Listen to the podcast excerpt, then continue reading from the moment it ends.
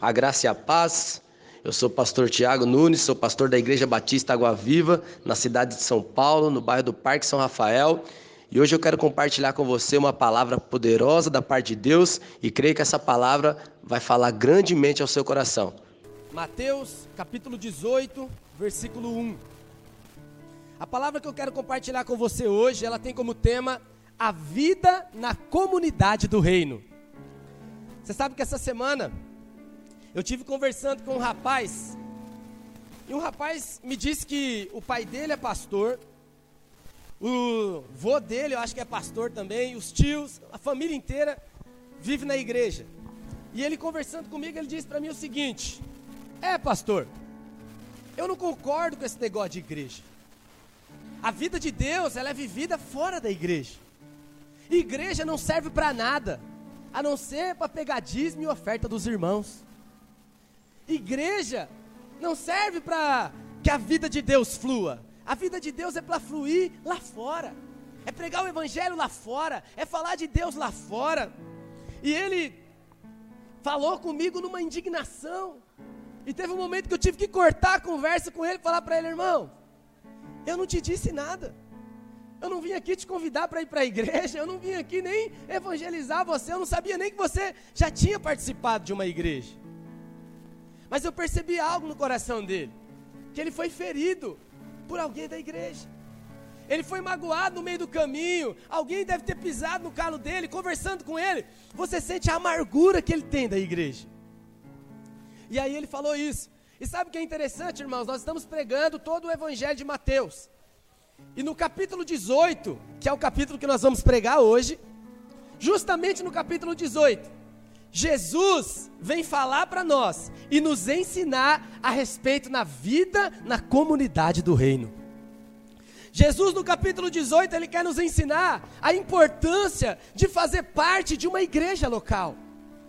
A importância, irmão, de você estar aqui, conectado com uma igreja local. E eu quero que você leia junto comigo o texto de Mateus, capítulo 18, a partir do versículo 1. Diz assim a palavra de Deus. Espera só um minutinho que o iPad está raciocinando aqui. Aleluia. Glória a Deus. Deixa ele raciocinar um pouco aqui. Aí, glória a Deus. Aí, Mateus capítulo 18, verso 1. Diz assim: Naquele momento, os discípulos chegaram perto de Jesus e perguntaram: Quem é o mais importante no reino do céu? Não sei se dá para abaixar aqui um pouquinho do retorno aqui do teclado. Glória a Deus. Amém.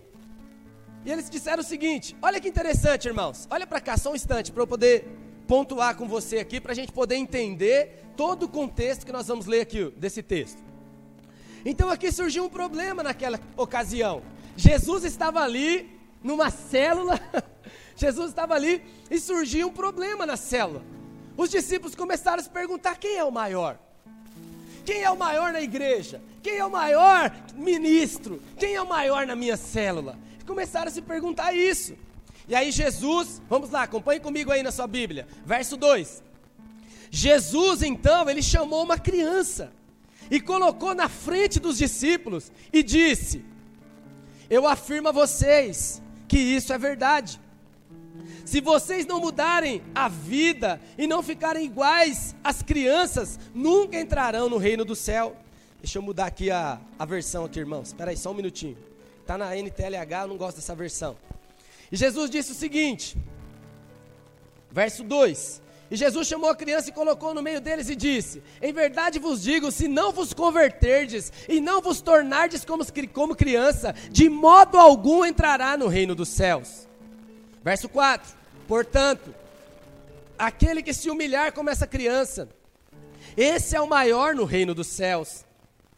Quem receber uma criança, tal como essa em meu nome, a mim me recebe.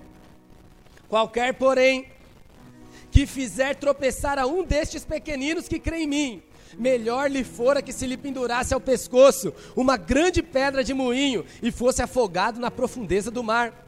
Só uma pergunta aqui, irmãos, para vocês que estão me acompanhando. Quem está falando tudo isso aqui, irmãos? Os irmãos estão comigo? Vou perguntar mais uma vez. Quem está falando tudo isso aqui, irmãos? Jesus. Então, irmãos, não existe autoridade maior.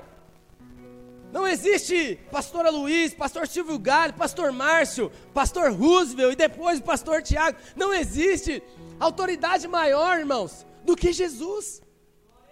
E olha o que Jesus está nos ensinando aqui. Presta atenção, irmãos. No verso 7 ele diz: Ai do mundo por causa dos escândalos, porque é inevitável que venha escândalos, mas ai do homem pelo qual vem o escândalo. Portanto, se a tua mão ou teu pé te faz tropeçar, corta, lança fora de ti. Melhor é entrares na vida manco ou aleijado do que tendo duas mãos ou dois pés, seres lançado no fogo eterno. E se um dos teus olhos te faz tropeçar, arranca-o e lança fora de ti. Melhor era entrares na vida com um só dos teus olhos do que tendo dois seres lançado no fogo do inferno. Diga misericórdia. Verso 10: Vede, não desprezai a qualquer um desses pequeninos, porque eu vos afirmo que os seus anjos nos, nos céus veem incessantemente a face do Pai Celeste. Porque o Filho do Homem veio salvar o que estava perdido. Que vos parece? Se um homem tiver cem ovelhas e uma delas se extraviar, não deixará ele nos montes as noventa e nove, indo procurar a que se extraviou? E se porventura a encontrar, em verdade vos digo que maior prazer sentirá por causa dessa, do que pelas noventa e nove que não se extraviaram. Assim, pois, não é da vontade de vosso Pai Celeste que pereça nenhum desses pequeninos. Se o teu irmão pecar contra ti, vai arguí-lo entre ti e ele só. Se ele te ouvir, ganhaste o teu irmão. Se porém não te ouvir, toma ainda contigo uma ou duas pessoas, para que pelo depoimento de duas ou três testemunhas toda a palavra se estabeleça. Se ele não os atender, diz-o à igreja, e se recusar ouvir também a igreja, considera-o como gentil e publicano. Em verdade vos digo que tudo que ligardes na terra terá sido ligado nos céus, e tudo que desligardes na terra terá sido desligado no céu. Em verdade também vos digo que, se dois entre vós sobre a terra concordarem a respeito de qualquer coisa que porventura pedirem, ser-lhes-á concedida por meu Pai que está nos céus. Porque onde estiverem dois ou três reunidos em meu nome, ali estou no meio deles. Feche seus olhos, curva sua cabeça por um instante. Espírito Santo de Deus, Senhor, que eu seja como um canal do Senhor a falar com a tua igreja. Essa igreja não é minha, essa igreja é do Senhor. Essas ovelhas não são minhas, essas ovelhas são do Senhor. Alimenta as tuas ovelhas através da minha vida agora, Pai, em nome de Jesus. Nos conceda espírito de revelação e de sabedoria no pleno conhecimento do Senhor. É o que eu te peço e te agradeço em nome do Pai, do Filho e do Espírito Santo de Deus. Amém. Irmãos, então nós vemos um caso aqui, a vida na comunidade do reino, algumas questões, irmãos querendo ser um maior do que o outro, preocupados com quem é maior, com quem é menor, situações que acontecem frequentemente na igreja. Mas será que o pastor gosta mais do Julimar do que do Quirino? Não, mas eu só vejo o pastor com o Ricardo, meu pastor não fica um pouquinho comigo. Ah, não, mas o pastor gosta mais do Paulo do que da irmã Eliane. Questões que surgem no meio da igreja, assim como surgiu aqui com Jesus. Irmãos, eu quero dizer para você uma coisa: estar no reino é uma questão corporativa. O reino é algo coletivo, é algo que foi estabelecido para viver em público. Janaína tem um livro lá muito legal que é Sou Nós, é o nome do livro, Sou Nós. Fala sobre essa vida coletiva, a vida em público, a vida corporativa. Não tem como ser igreja sozinho. Estar no reino é uma questão corporativa, é uma questão de vida em comunidade e não uma questão individual. Então aqui nós vemos no capítulo 18 que o Senhor trata da vida em comunidade no reino. E aqui, irmãos, é interessante que no capítulo 18 todo existem dois pontos que são abordados que se destacam, que é a questão do orgulho e a questão do perdão. Irmão, nós nunca vamos conseguir ser igreja se tivermos o orgulho como base da nossa vida. Você nunca vai conseguir desenvolver relacionamento em comunidade, relacionamento corporativo, se o orgulho e a falta de perdão fizer parte da sua vida. Não tem como ter um casamento prevalecente com alguém orgulhoso, com alguém que não perdoa. É difícil ser marido de uma esposa que exige um marido que nunca erra. É difícil ser esposa de um marido que a esposa precisa ser perfeita. Não pode errar que o marido já quer bater, xingar, falar mal. Vai falando mal da esposa para os vizinhos, tudo. É difícil. Só conseguimos manter uma vida corporativa, irmãos, se tivermos como base a humildade e o perdão. Que possamos ser uma igreja que expressa a humildade e o perdão todos os dias. Eu me lembro no último encontro que nós fizemos, irmãos. Nós tivemos um erro, irmãos da equipe erraram, tiveram problemas lá no encontro, perderam a cabeça, tivemos muitos problemas. E pessoas, irmãos da nossa própria igreja, falaram: Pastor, eu não vou mais ficar aqui, porque o fulano de tal errou, ele não podia ter errado. Irmão, como você vai viver numa igreja aonde você não pode nem errar?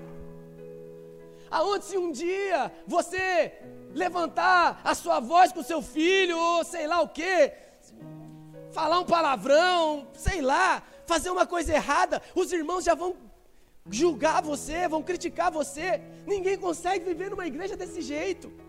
Fica pesado, fica difícil. E aqui, a primeira questão que nós vemos aqui, do versículo 1 ao 14, foi a questão de ser o maior no reino dos céus. Os discípulos, eles questionaram o Senhor muitas vezes sobre quem seria o maior no reino dos céus.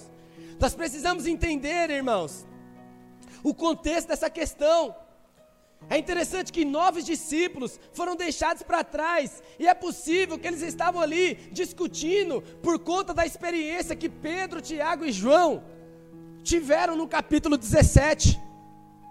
Os irmãos se lembram da experiência que Pedro, Tiago e João tiveram no capítulo 17? Quem se lembra? Houve silêncio na congregação. a experiência que eles tiveram, irmãos, foi a experiência da transfiguração. Jesus chega ali diante dos três, Pedro, Tiago e João, leva eles no monte separadamente, enquanto os outros nove discípulos ficam lá embaixo e não conseguem expulsar um demônio. Diga misericórdia. Aparece um pai com um filho possesso e nove discípulos ali falaram: Senhor, nós não conseguimos expulsar. Por que, que nós não conseguimos expulsar esse demônio? E Jesus fala para ele: por falta de consagração, meu irmão. É por falta de um coração profundo na obra de Deus. É por causa de busca, de intensidade, de oração, de jejum, de vida com Deus. É por isso que existem diferença entre alguns discípulos e outros discípulos. É por isso que existe diferença muitas vezes de uns irmãos e outros irmãos. Você pode ver quando nós fazemos encontro muitas vezes, quando chega a hora da libertação, tem irmão que fica escondido lá atrás. Fica escondido. Soldados, soldados, Joyce, que foram convocados por Jesus para entrar na batalha, mas estão se acovardando com medo, porque não tem uma vida íntegra de santidade e não conhece a sua identidade. Não conhece a sua identidade em Deus. Não sabe que são filhos amados, que foram chamados para buscar a Deus, para ter uma vida consagrada a Deus. E aqui os discípulos ficam com ciúmes daqueles que estavam com Jesus, daqueles que separaram tempo para estar com Jesus, daqueles que escolheram andar com Jesus a todo tempo. Aquele que a presença de Jesus era importante. Estar com Jesus era importante. Separar um tempo para Jesus era importante. Irmãos, presta atenção no que eu vou te dizer. Irmãos, tem pessoas que vão para o encontro como encontrista que já estão jejuando, Val. Isso é constrangedor para o membro da equipe que ainda nem começou jejum. Encontristas, querido, que já estão jejuando desde o primeiro dia, decidiram consagrar a vida. Eu quero dizer algo para você que está jejuando. Tem coisas que Deus vai te mostrar que outras pessoas não vão ver. Mas não é porque Jesus ama mais uns do que os outros, é porque existem filhos que têm prazer de estar na presença do Pai. Tem filhos que a presença do Pai é importante para ele. É importante estar com o Pai, é importante ouvir o que o Pai tem para dizer. Enquanto tem outros que desprezam a presença do Pai. Irmão, deixa eu dizer algo para você. Você é um templo do Espírito Santo. Aonde você for, o Espírito Santo vai com você. A partir do momento que você fala assim, Espírito Santo vem morar em mim, e você convida o Senhor Jesus para entrar, é como diz Apocalipse, capítulo 2, versículo 15: Eis que estou à porta e bato, se alguém abrir a porta, eu entrarei em sua casa e cearei com ele e ele comigo. Isso é uma promessa de Jesus. No momento em que você abriu seu coração para Jesus e falou para Ele: entra no meu coração, Ele entrou. E Ele faz morada em você. Então, se você for para o bar, Ele vai com você. Se você for para a boate, Ele vai com você. Aonde você for, Ele vai com você.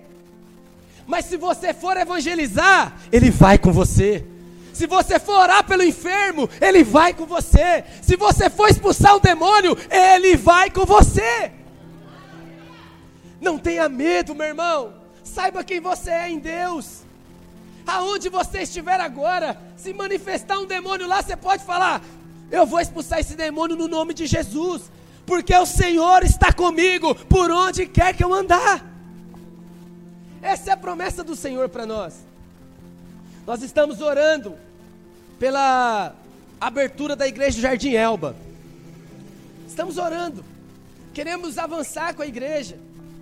Um dia teve uma igreja lá, por alguns motivos fecharam, mas o sonho de Deus não mudou. Deus continua sonhando com a igreja naquele lugar. Mas para mim, irmãos, é uma decisão muito séria.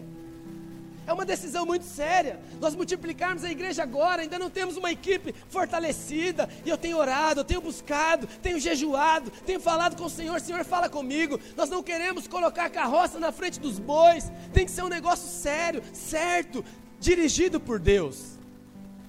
Então eu peço a você, irmãos, também que nesses dias esteja orando.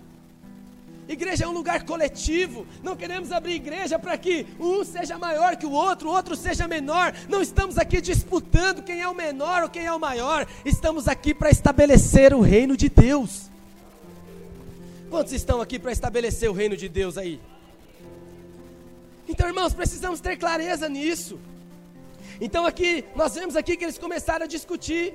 E nós vemos além disso também, nós vimos que Pedro, ele foi chamado na, na verdade, Simão, ele era Simão, foi chamado de Pedro. E aí Jesus falou para ele: Olha, eu te darei as chaves do reino. E além disso, ainda, se você for ler o capítulo 16 e capítulo 17, lá na frente, Pedro, ele erra uma aplicação da revelação e Jesus ainda paga o imposto para ele ainda. É como se Jesus pegasse. Eu sei que só eu tenho dívida aqui, os irmãos não têm. Mas é como se, se Jesus pegasse e falasse assim: Tiago, eu vou pagar todos os seus cartões de crédito. E agora, irmãos, aconteceu tão um problema esse fim de semana, acho que clonaram meu cartão, estouraram todos os cartões meu, para a glória de Deus. Deus sabe de todas as coisas. Aleluia. E aí, é como se chegasse e, e Deus falasse assim: Eu vou pagar todos os seus cartões de crédito, Tiago. E todo que você tem parcelado, eu vou pagar também.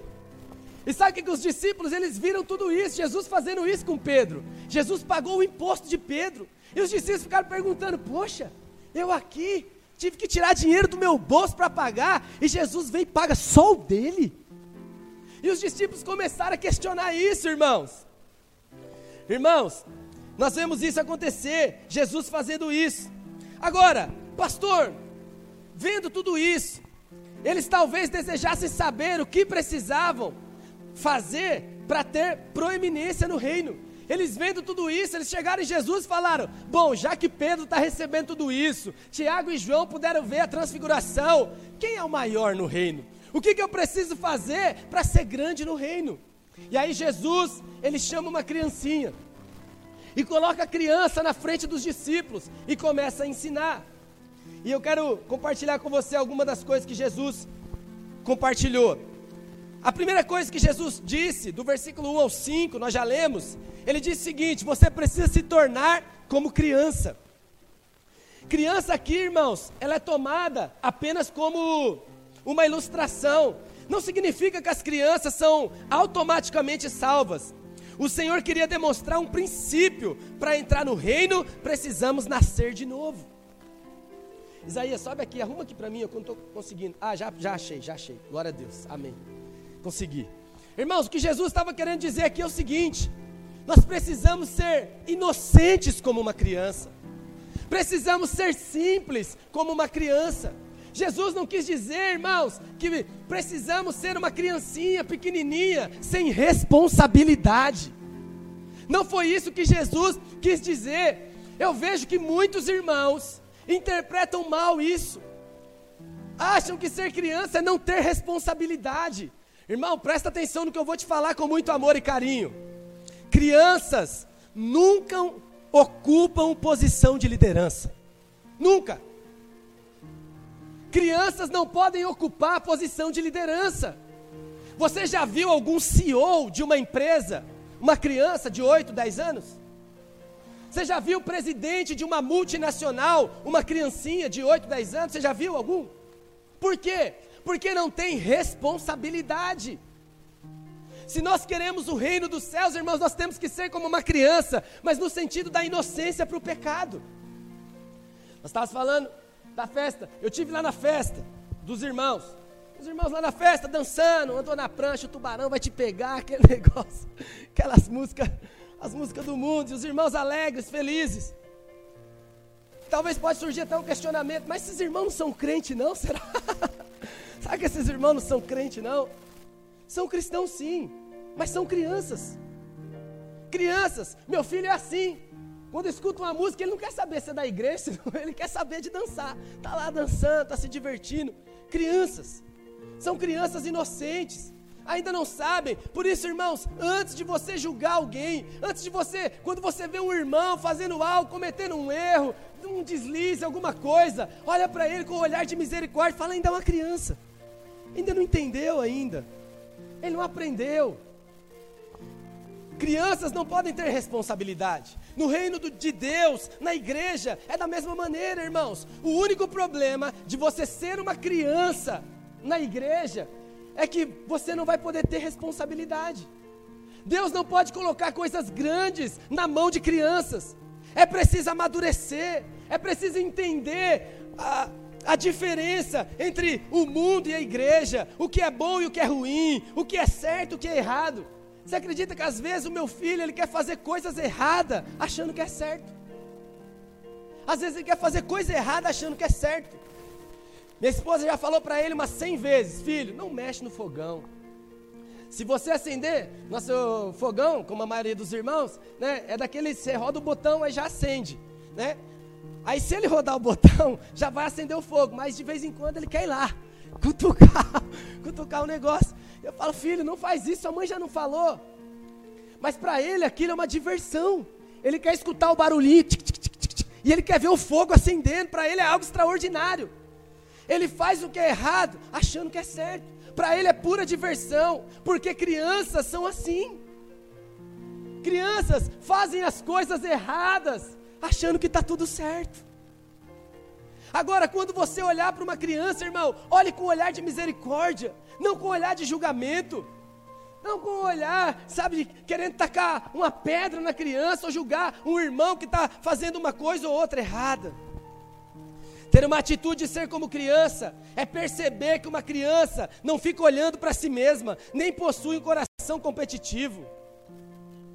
O ponto aqui é mostrado no versículo 4, onde o Senhor mostra que apenas aqueles que se humilham como criança podem ser dependentes, humildes e ensináveis. Sem essas virtudes, não poderemos reinar com o Senhor. É nesse ponto que o Senhor fala que nós temos que ser como criança, irmãos. Humildes, treináveis, ensináveis. Porque a criança é assim. Meu filho mesmo, de vez em quando eu dou uns petelecos nele que ele faz alguma coisa errada. Mas daqui a pouco ele me abraça. Te amo, pai. É importante isso, porque é ensinável. É alguém que está entendendo que está sendo corrigido, porque ele está fazendo algo errado. Precisamos dessas virtudes para reinar com o Senhor. A segunda coisa que Jesus ensina nessa questão da criança, irmãos, é que quando nos humilhamos como crianças, não as escandalizamos. Do versículo 6 ao versículo 9, o Senhor nos ensina essa questão. É uma questão realmente séria levar alguém a tropeçar. A palavra usada aqui é escândalo. Escandalizar significa abalar a fé de alguém em Cristo ou dar ocasião às pessoas para se opor a Deus. Olha para mim aqui, irmãos. Se escandalizar, escandalizar alguém, irmãos, é abalar a fé da pessoa. É você fazer alguma coisa que um novo convertido vai ver você fazendo e vai falar: Eu não quero ser crente como ele. Se for para ser crente como esse irmão, eu prefiro ficar no mundo. Sabe o que, que ele está fazendo? Abalando a fé do outro, está escandalizando o nome de Deus, defraudando o nome da igreja. O Senhor não nos chamou para escandalizar ninguém, irmãos. O Senhor nos chamou, irmãos, para nos humilharmos como criança. Chegar diante de uma situação e falar, pai, eu preciso do Senhor. Ou então perguntar para o seu pai: Pai, é certo eu fazer isso? Irmãos, diante de Deus, eu sou o pastor da igreja, mas eu abro meu coração com você. Eu estou com muito temor no meu coração de abrir a igreja. Estou com muito temor. É o tempo agora, é o momento certo. Quando é, Pai? Fala comigo. Eu não quero fazer algo que o Senhor não está comigo. Eu não quero andar sem a presença do Senhor comigo. Eu não quero sair daqui, rachar a igreja e não fluir. Eu quero a tua presença. Alguns dizem que isso é falta de autoridade do pastor, falta de sabedoria. Mas para mim isso é humildade. É alguém que não tem a convicção em Deus, mas está buscando. É isso que é para fazer ou não é? E eu ensino, irmãos, eu sempre falo para os irmãos que andam comigo, eu falo, irmão, eu não tenho muito conhecimento teológico como alguns pastores têm. Eu não tenho a sabedoria do pastor Aloísio, a inteligência do pastor Clécio, do pastor Márcio. Eu não tenho nada disso, irmãos. Mas eu falo para vocês, irmãos, diante de Deus, eu estou buscando. E digo para você, falo sempre para os irmãos, irmão, não precisa, sabe, eu não vou querer de você algo que eu não faço mas faz pelo menos igual eu. Se tem uma decisão séria que você precisa tomar, irmão, consulte o Senhor. Seja como uma criança diante de Deus. E aqui, o Senhor nos ensina como evitar escandalizar alguém. Primeiramente, irmãos, nós precisamos cuidar para não cair. Deixa eu dizer algo para você. Todas as vezes, olha para cá, irmãos, presta atenção nisso, isso é muito sério. Todas as vezes que um crente cai, todas as vezes, tem pessoas olhando para ele. Então, irmão, em nome de Jesus, toma cuidado para não cair. Não saia por aí tomando decisão precipitada. Não saia por aí fazendo o que dá na cabeça. Toma cuidado para não cair. Tem pessoas olhando para você. Tem pessoas que se inspiram em você. Olham para você e falam assim: olha, ele está indo, eu vou ir também. Eu quero ser um cristão que nem ele. Eu quero ser um homem de Deus que nem ele. Porque se você cair, irmão, pode ser que a fé de pessoas seja abalada. Você sabe, irmão, já teve muitos momentos difíceis que nós passamos. Como igreja, na minha vida pessoal.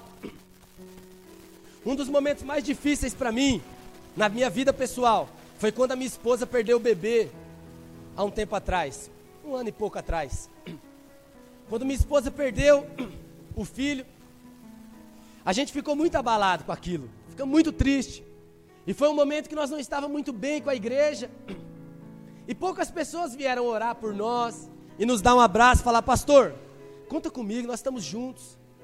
Pastor, olha, ainda que a figueira não floresça, o princípio de Abacuque, ainda que a figueira não floresça, que não haja fruto na vide, que o produto da oliveira minta, nós vamos nos alegrar juntos, pastor. Poucas pessoas vieram falar isso. Irmãos, que eu esperava, Ricardo, um abraço. Apenas um abraço, o irmão chegar em mim e falar, pastor, nós estamos juntos aqui. A sua dor é a minha dor, pastor. Não vieram me abraçar. Foi um momento difícil para mim. Olhei para o lado, olhei para o outro, me senti sozinho. Mas alguns vieram. Mas eu me fortaleci no Senhor. Sabe, irmãos, há pessoas olhando para você. Naquele momento eu falei, pai, tá difícil. Minha esposa deu aquela balançada, porque mulher é mais emotiva. E chorava sempre, porque ela tem o desejo de ter outro filho. Chorava bastante. Eu falei: fique em paz. Nossa vida está na mão do Senhor.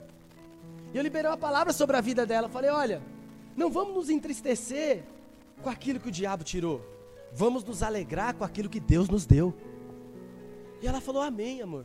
E ela começou a se levantar e nós perseveramos. Mas sabe, irmãos, por que, que muitas vezes eu não joguei a toalha? Porque eu sabia, tem pessoas olhando para mim. Se eu desistir agora, eu vou abalar a fé de muitos irmãos.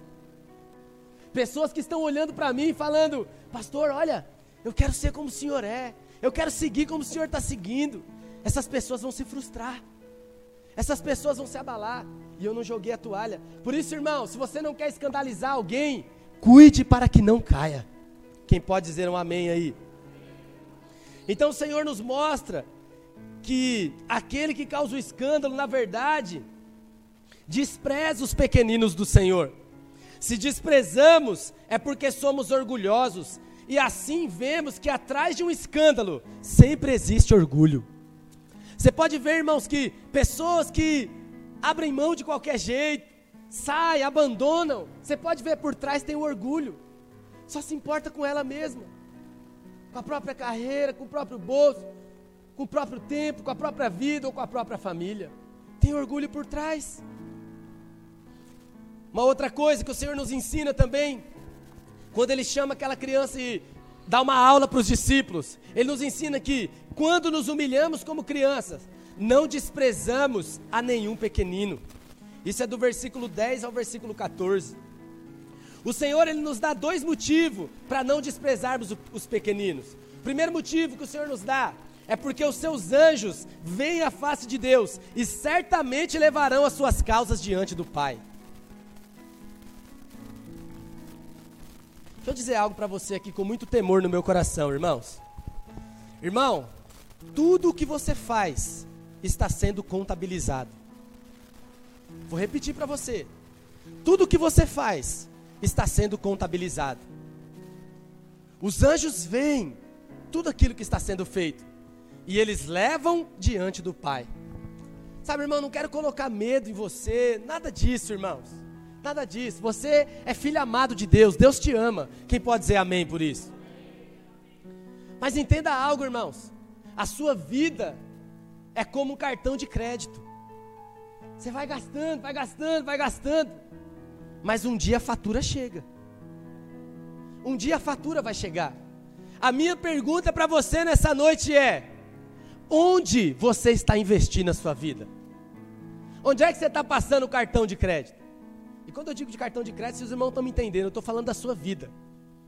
Onde é que você está investindo a sua vida, irmãos?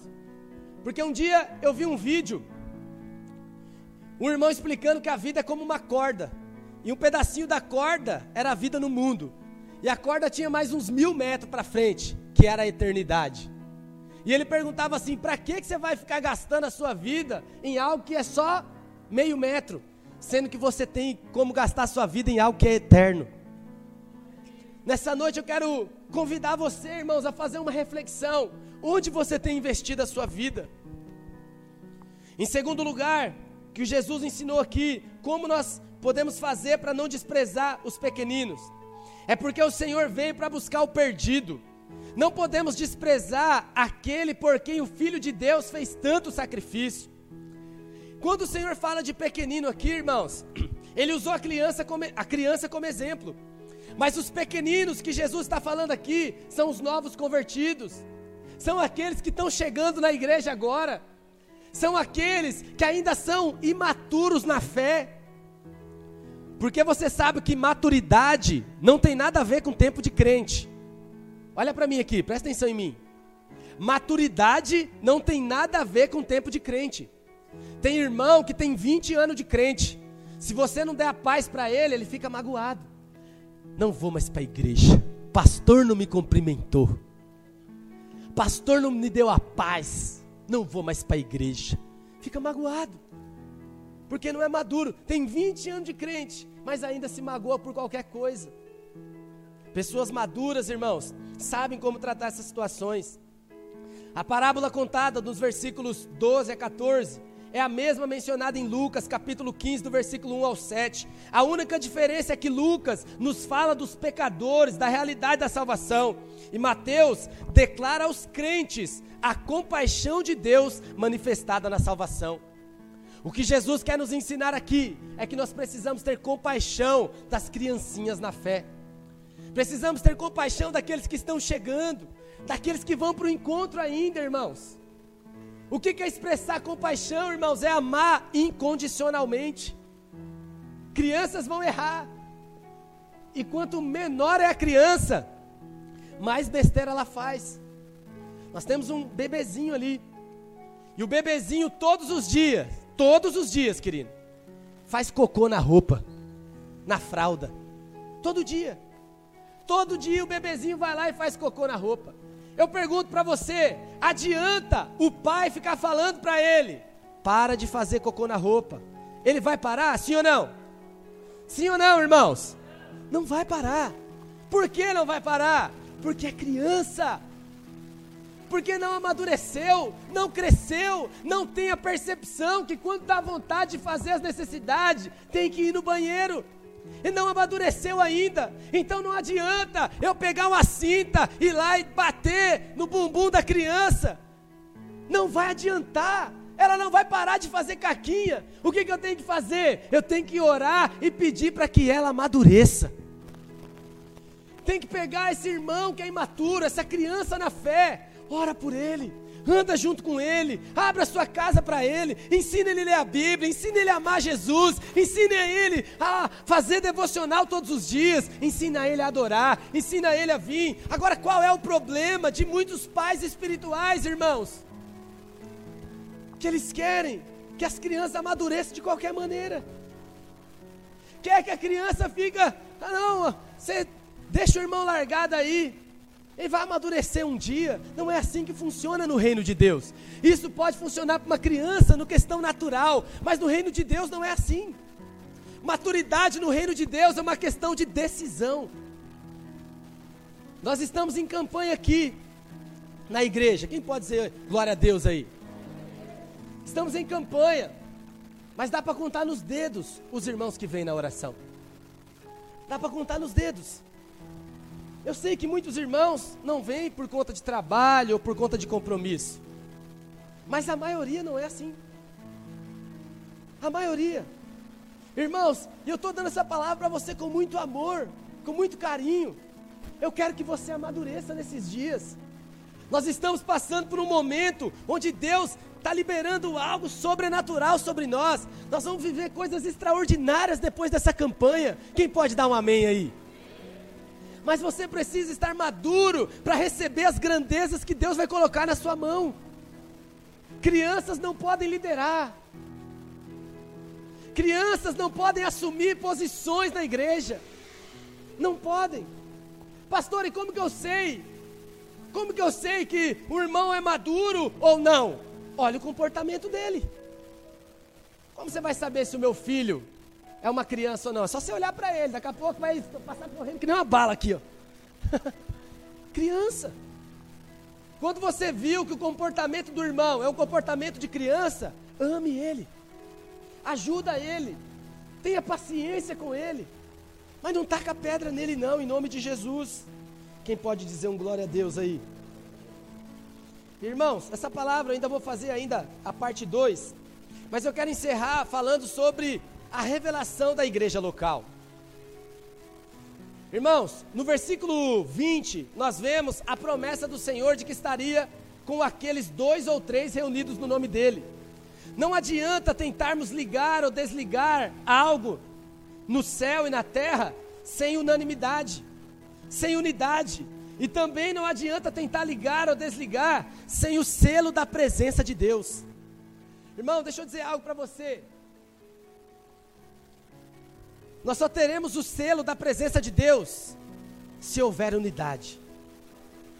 Nós só teremos o selo da presença de Deus quando estiver unidos no nome do Senhor. Nós estávamos orando aqui na quarta-feira, quarta-feira. Na quarta-feira nós estávamos orando aqui. E nós tínhamos uma causa muito séria para orar. E nós chamamos o irmão, colocamos ele no meio da roda e começamos a orar. Orando, orando, orando pela causa.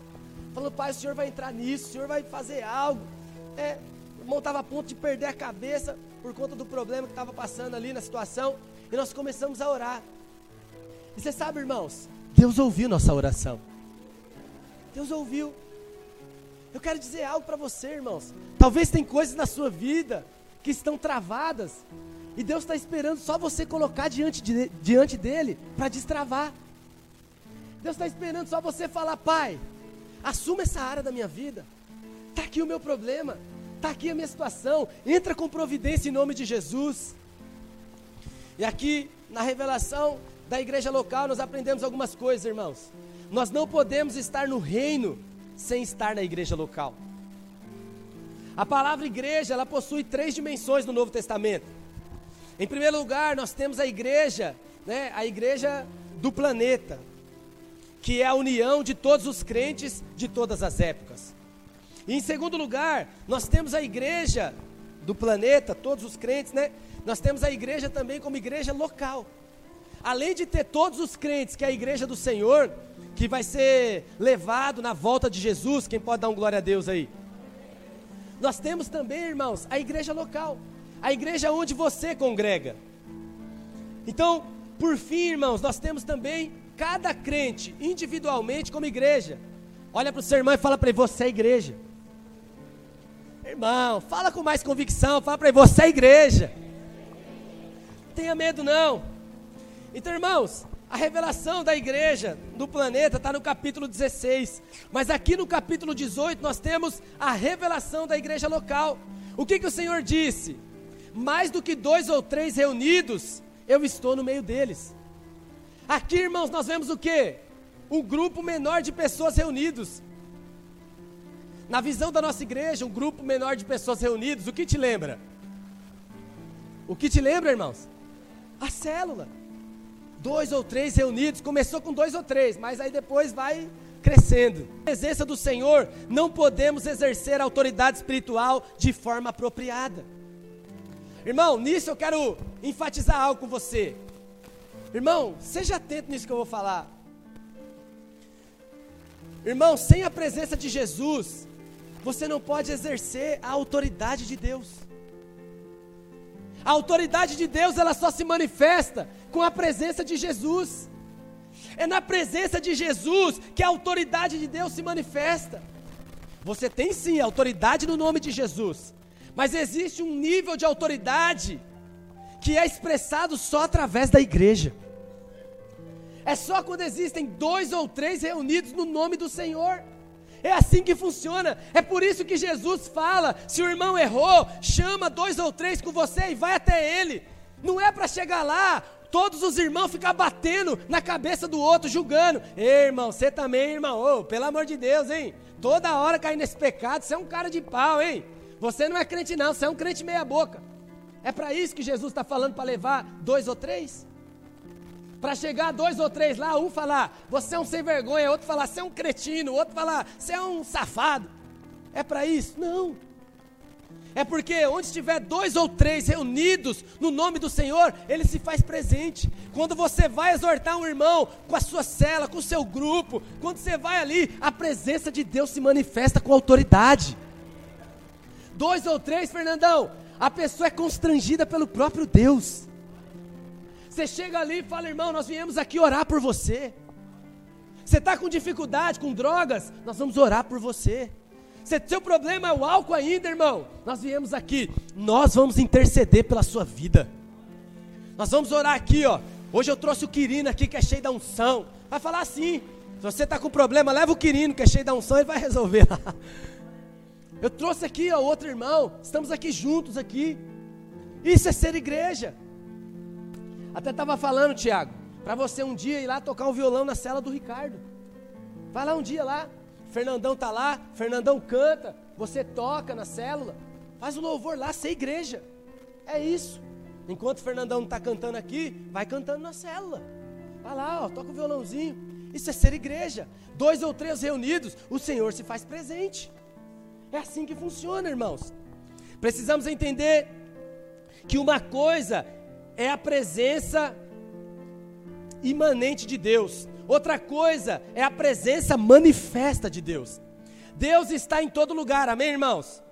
Mas quando ele se manifesta, temos o selo da vida de Deus na igreja.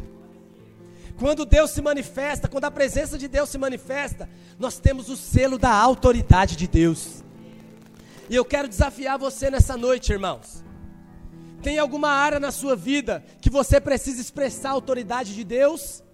Se tem, irmãos, nessa noite, nós vamos clamar pela presença de Deus, e Deus vai manifestar a presença dele nesse lugar, e a autoridade de Deus será liberada sobre a sua vida em nome de Jesus. Pastor, eu não entendi direito. Eu quero dizer para você, vou te explicar melhor. Tem alguma área que da, da sua vida, da sua família, da sua casa, da sua saúde, que o diabo não quer soltar de jeito nenhum? Clama pela presença de Deus nessa noite. A autoridade de Deus será liberada sobre a sua vida. Sabe aquela pessoa que você está orando há muitos anos e ele sempre diz não para você no convite do encontro? Ora nessa noite. Fala, Senhor, eu quero a autoridade do Senhor. Eu quero a tua presença manifesta aqui nessa noite. E eu quero declarar que essa pessoa vai para esse encontro em nome de Jesus. Quero agradecer a você que ficou conosco até agora. Creio que você foi ricamente abençoado. Não deixe de compartilhar essa mensagem com alguém que Deus falou ao seu coração enquanto ouvia essa mensagem. Compartilhe com ele, manda o link para ele. Creio que ele será grandemente abençoado assim como você foi. Deus o abençoe, muito obrigado e até a próxima.